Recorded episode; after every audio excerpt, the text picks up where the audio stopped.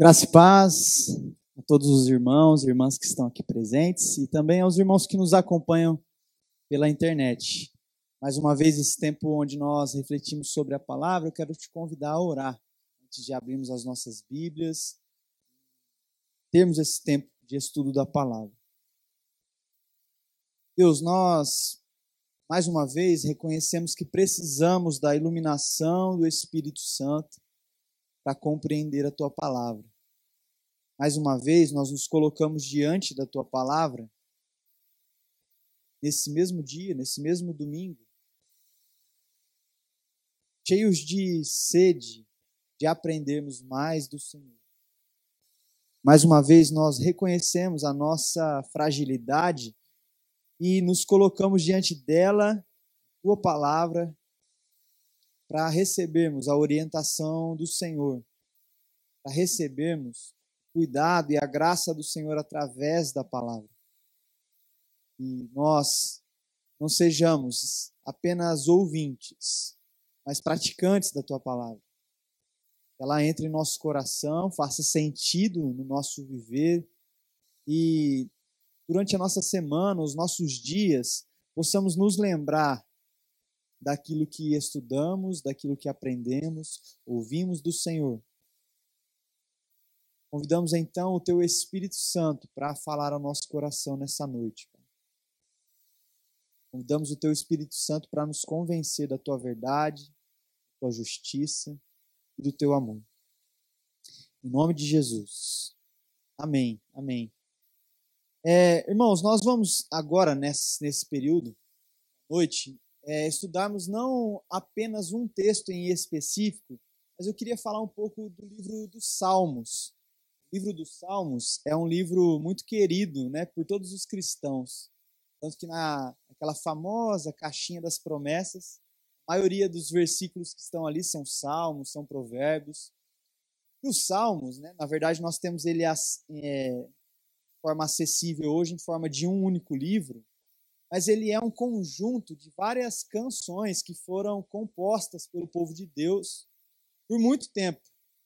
Inclusive, nós temos um salmo e os estudiosos dizem que foi escrito por Moisés, salmo de número 90. E, ao que tudo indica, foi composto por Moisés. Então, desde lá do começo da era é, de Israel, já haviam homens compondo canções, poemas. Esses poemas foram ajuntados, agrupados num único livro, que é esse que nós temos em mãos. Mas nós também temos salmos, é, a grande maioria, né? Salmos de Davi, escritos por Davi, no ano mil, ali mais ou menos antes de Cristo. Salmos escritos por Asaf, é, salmos escritos até inclusive por Esdras na, no período do segundo templo, né, depois que o povo de Deus voltou ali do exílio babilônico. Então é um aglomerado, um conjunto de várias canções foram compostas por muito tempo, ao longo de muito tempo, foram ajuntadas nesse livro. Mas nós temos acesso ao livro dos Salmos hoje, como eu disse, como um único livro. Na verdade, ele é um livro composto por cinco livros, fragmentado, dividido em cinco, cinco livros.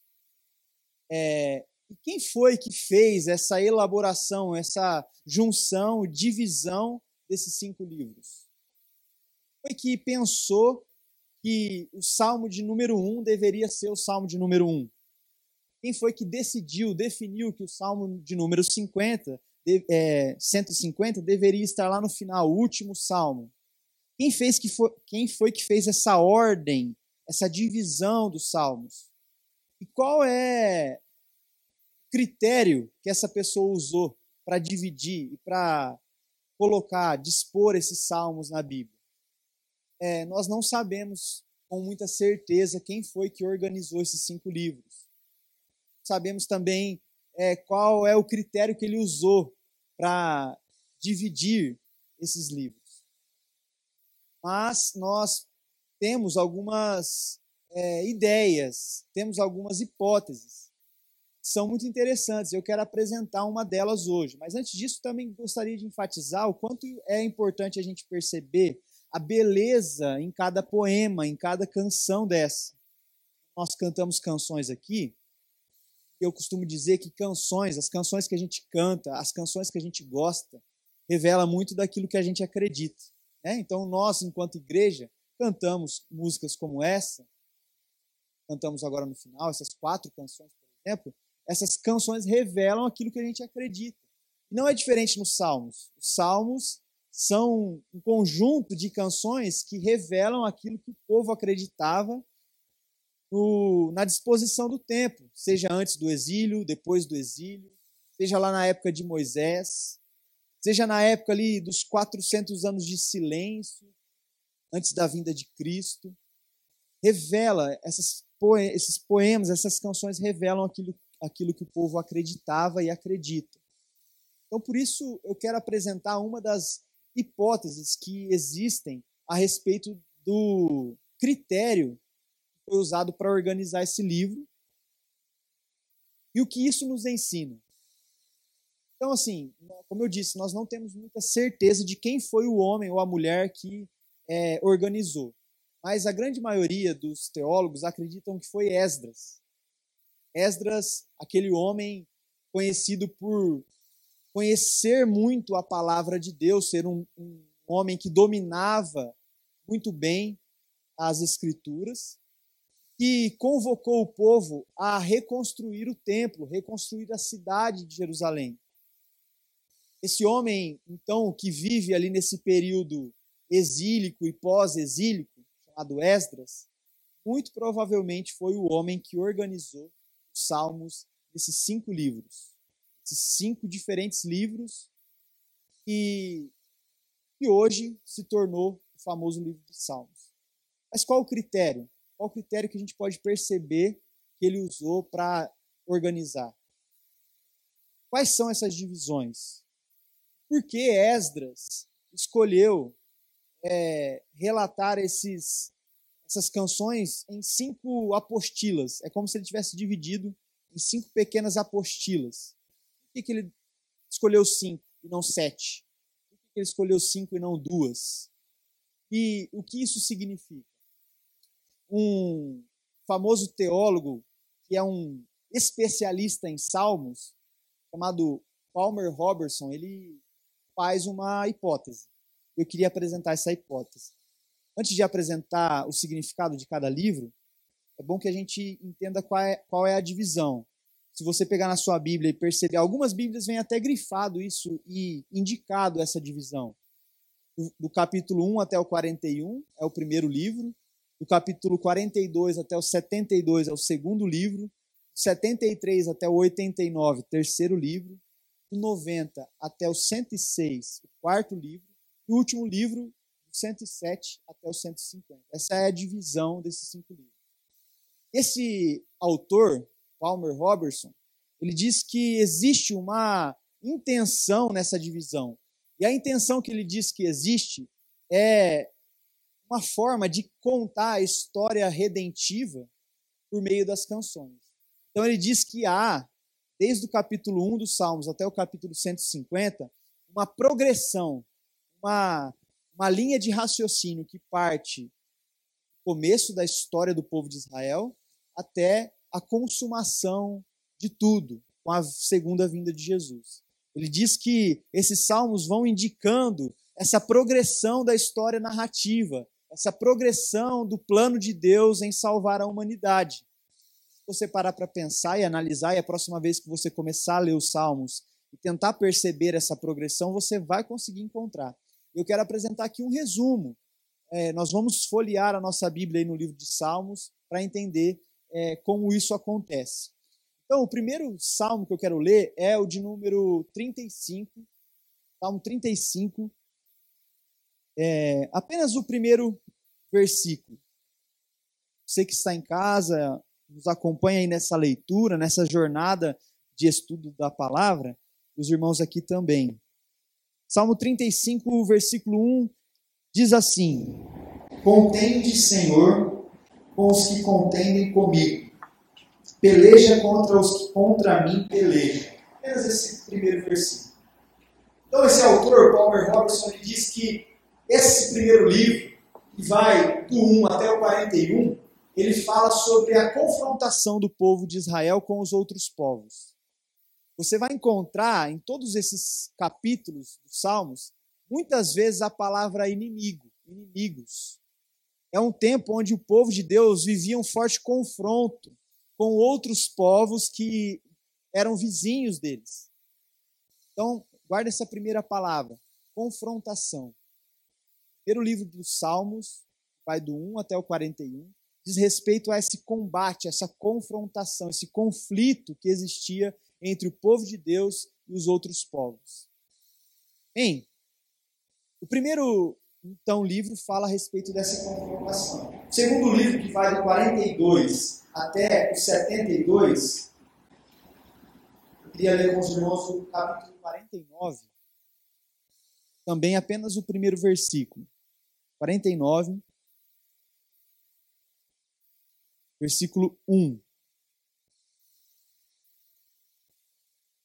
Diz assim: Povos todos, escutai isto, dai ouvidos, moradores todos da terra.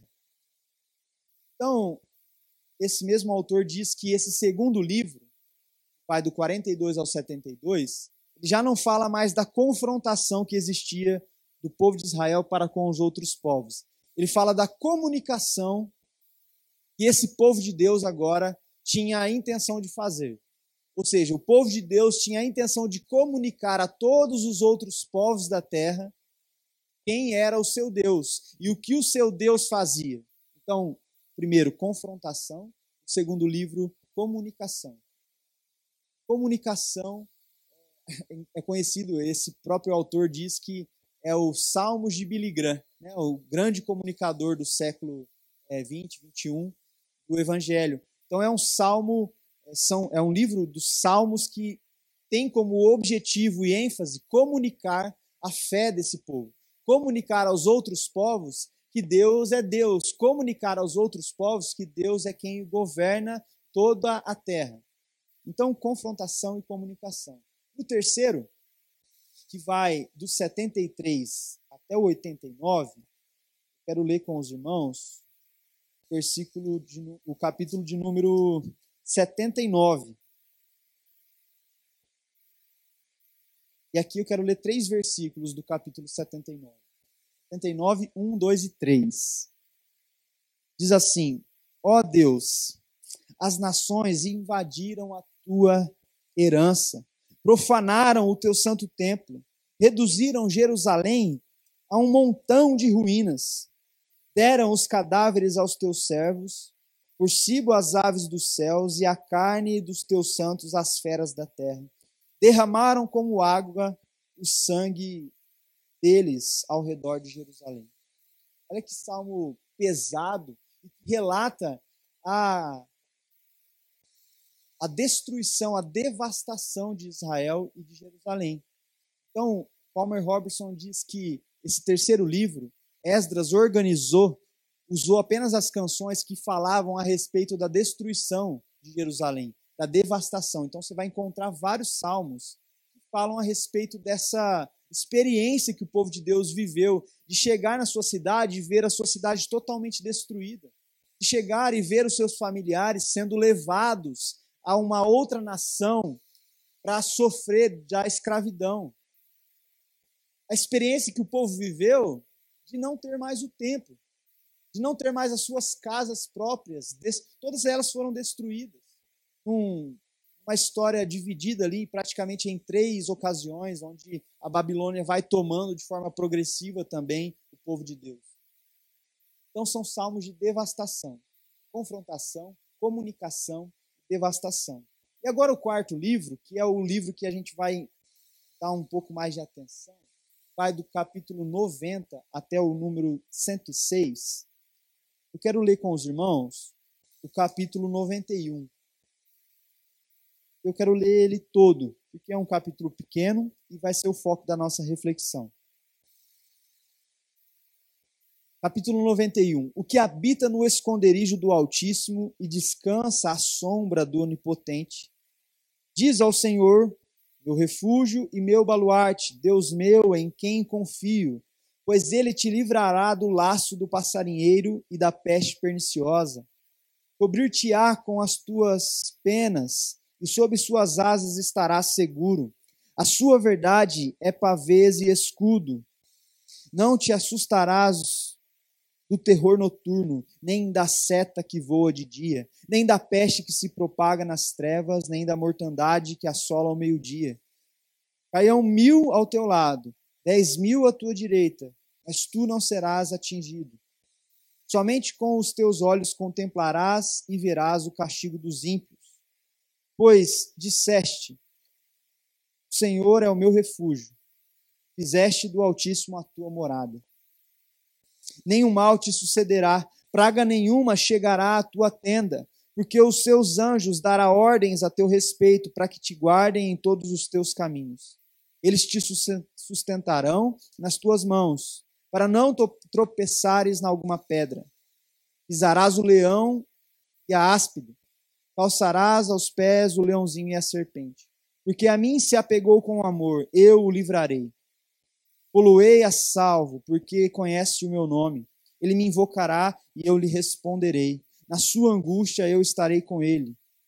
Livrá-lo-ei e o glorificarei saciá-lo-ei com longevidade e lhe mostrarei a minha salvação. Salmo de número 91. E segundo essa teoria de Palmer Robertson, ele diz que esse salmo, que esse conjunto de salmos que estão depois desse período de devastação, eles falam a respeito da maturação, da maturidade do povo de Deus. É um período onde canções são escritas e essas canções demonstram a maturidade do povo. Processo de maturação depois de ter vivido uma situação caótica e devastadora. É, e o último salmo, que resume essa trajetória que esse autor faz, é o salmo de número 122. Eu quero ler e depois a gente vai retornar ao salmo 91 para que a gente possa refletir sobre ele nessa noite. 122.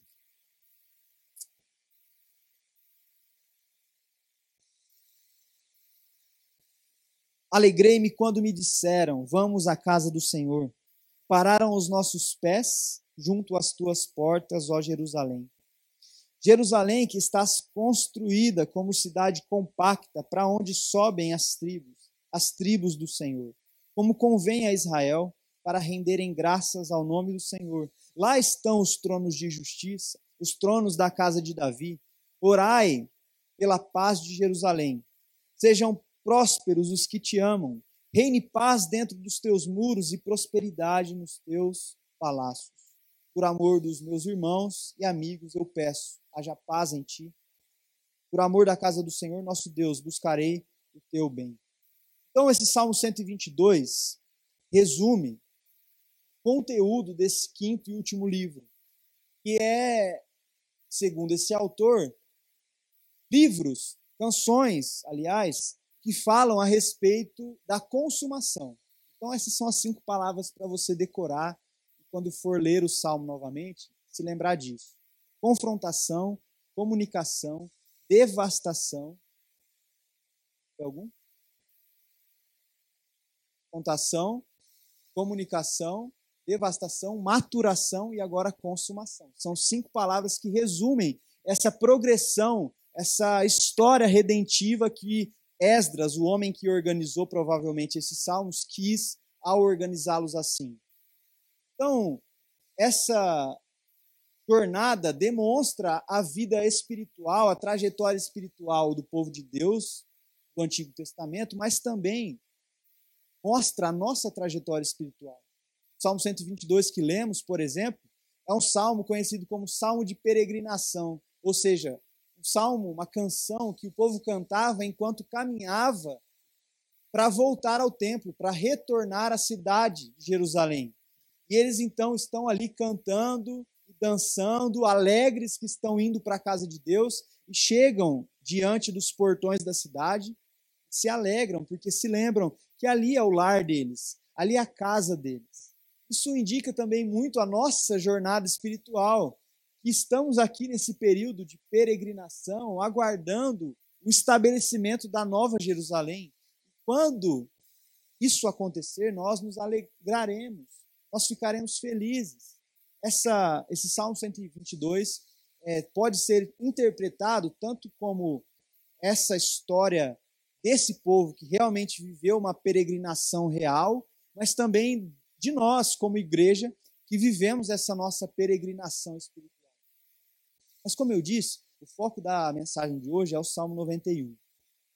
E a minha ênfase aqui nessa mensagem é fazer com que a gente entenda que dentro dessa metodologia que esse autor usa, Palmer Robertson, grande teólogo, especialista no livro de Salmos, se dedica, ainda vivo, se dedica especialmente em estudar os Salmos, produzir conteúdo a respeito dos Salmos. Ele diz que isso tem a ver com a vida do crente, com a vida do cristão de hoje. Porque, não excluindo e deixando de lado os dois períodos de confrontação e de comunicação, mas dando foco no, no período de devastação, dadas as devidas proporções, em 2020 nós vivemos um período estranho, complexo para a igreja. A igreja foi uma das instituições mais atingidas pela pandemia. Os cultos públicos precisaram parar imediatamente.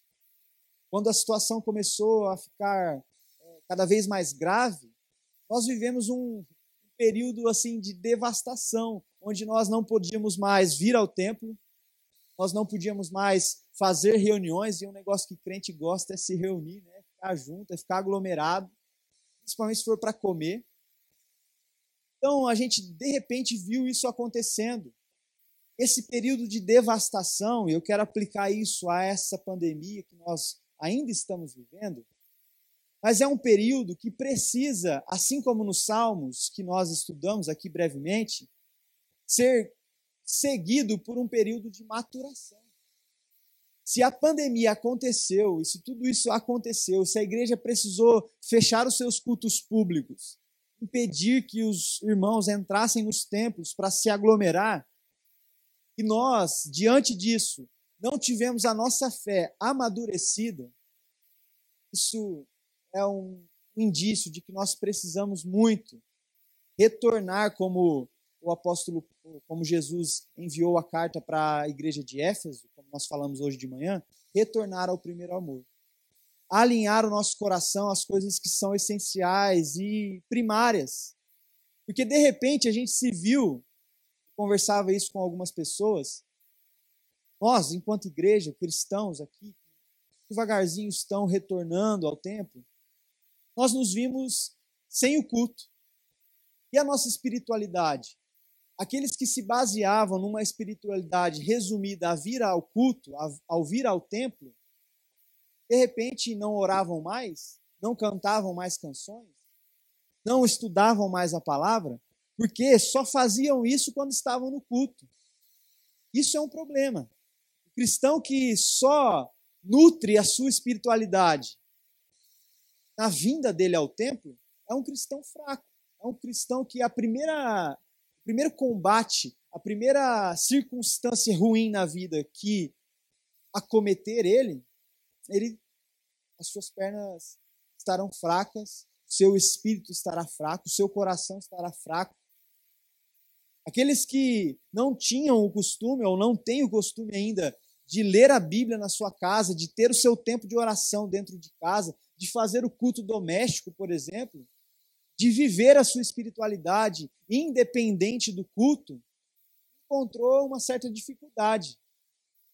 Eu imagino aquele pai de família, aquela mãe de família, aquele irmão que foi desafiado pela primeira vez a fazer um culto doméstico. Não sabe nem por onde começar. Não sabe nem orar sozinho, porque sempre dependeu da oração do pastor, da oração de alguém da igreja, de um líder da igreja.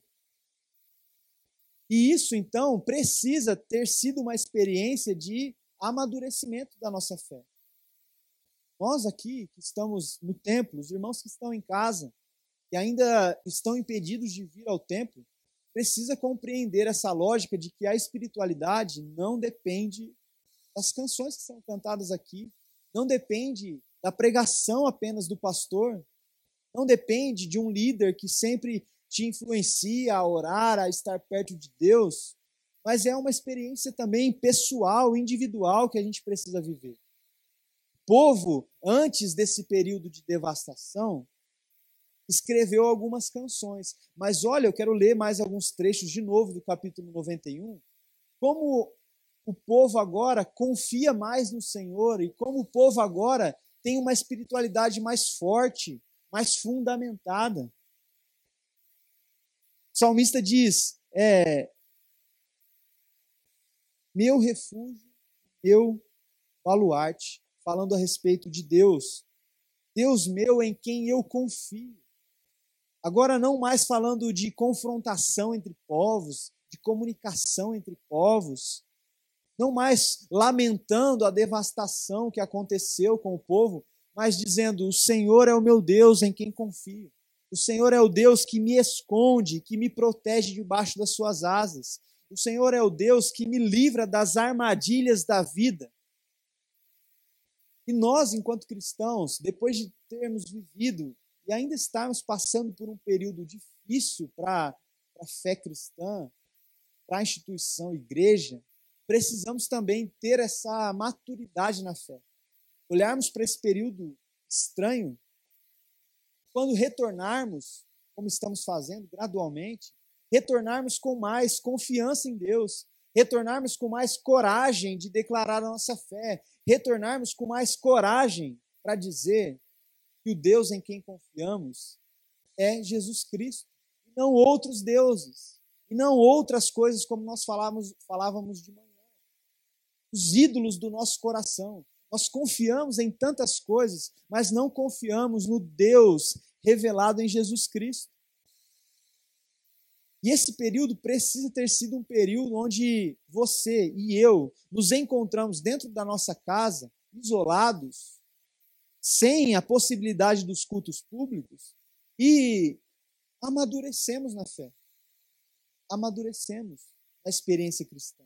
E é assim em toda a Escritura. Se você parar para analisar essa lógica da Bíblia, depois da escravidão lá no Egito, o que aconteceu? O povo foi liberto e teve acesso à terra prometida. Maturação, um povo mais maduro, um povo que passou ali pelo período do deserto, lamentando e querendo retornar para a terra do Egito mas que Deus foi trabalhando e tratando esse povo até que eles chegaram na terra prometida mais maduros. É assim, por exemplo, no período já citado aqui como o exílio babilônico, povo que foi cativo, escravizado novamente numa terra estranha e lá amadureceram. Lembram de Daniel, um homem que foi confrontado e impedido de fazer as suas orações, mas que manteve firme a sua maturidade na fé mesmo nesse período de devastação, usou essa experiência para ser um homem cada vez mais maduro. É assim também naquele período que nós conhecemos como os 400 anos de silêncio. Depois de 400 anos sem a voz de nenhum profeta, uma situação aparentemente caótica, Deus abandonou o povo. Esse período o povo estava sendo amadurecido para a vinda de Jesus Cristo. A vitória, a maturação, a consumação vem depois do período de devastação. É assim quando, por exemplo, Jesus morre e os discípulos, a caminho de Emaús, se lembram desses dois homens? Frustrados, decepcionados porque Jesus havia morrido. Mas aquele período de aparente devastação foi um período importante para a maturidade desses homens, que depois que cearam com Jesus perceberam que era o mestre que estava falando com eles. É assim quando Jesus, depois de ressurreto, sobe aos céus e aparentemente deixa os discípulos sozinhos mais uma vez. Mas um período de maturação da fé e a enviada do Espírito Santo para que esses homens e essas mulheres se sentissem novamente acolhidos por Deus. É assim com a nossa vida hoje período de aparente abandono, período onde nós muitas vezes olhamos e para a situação que o mundo vive, que o nosso Brasil vive, dizemos: onde está Deus? O que Deus está fazendo nesse período? Qual é o objetivo dessas coisas estarem acontecendo de tamanho sofrimento na face da terra? Se trata de um período de devastação, mas que precisamos estar vivendo a experiência da maturação da nossa fé. Porque a promessa é de que Jesus retorna. Jesus vem pela segunda vez, agora para buscar, para estabelecer a nova Jerusalém. E como nós lemos no Salmo 122, estabelecer uma terra de justiça, onde o sofrimento não acontece mais, onde a justiça é plenamente executada, os pobres não são desfavorecidos, os ricos não são privilegiados. Essa é a nova Jerusalém. Esse é o tempo onde nós não sentiremos dores e sofrimento. Mas para que isso aconteça, é necessário esse período de devastação e maturação. Então, em nome de Jesus, a partir dessa metodologia, quero enfatizar apenas uma coisa. Talvez o período de devastação que você está vivendo na sua vida hoje uma área pessoal, uma área relacional, uma área emocional, uma área profissional, esse período difícil de sofrimento e devastação é um período necessário para a maturação da sua fé e da sua própria vida. É um período necessário para que você, assim como o povo de Deus, depois que todas essas coisas passarem, você possa declarar: eu estou protegido debaixo das asas do meu Deus. Ele me livra das armadilhas. As, as, coisas acontecem à minha volta, mil caem ao meu lado, dez mil caem do meu outro lado, mas eu estou fortalecido e confiante de que Jesus é o meu protetor. Então, em nome de Jesus, que possamos entender esse período de devastação na nossa vida. Cada um vive uma experiência diferente de sofrimento. Cada um percebe a situação de sofrimento de uma maneira. Mas o que nós não podemos deixar passar é a oportunidade de termos a nossa fé mais madura, termos a nossa confiança em Deus mais plena, termos a nossa confiança em Jesus mais plena. Em nome de Jesus. Quero orar com você seus olhos. É, e depois nós estaremos cantando mais uma canção.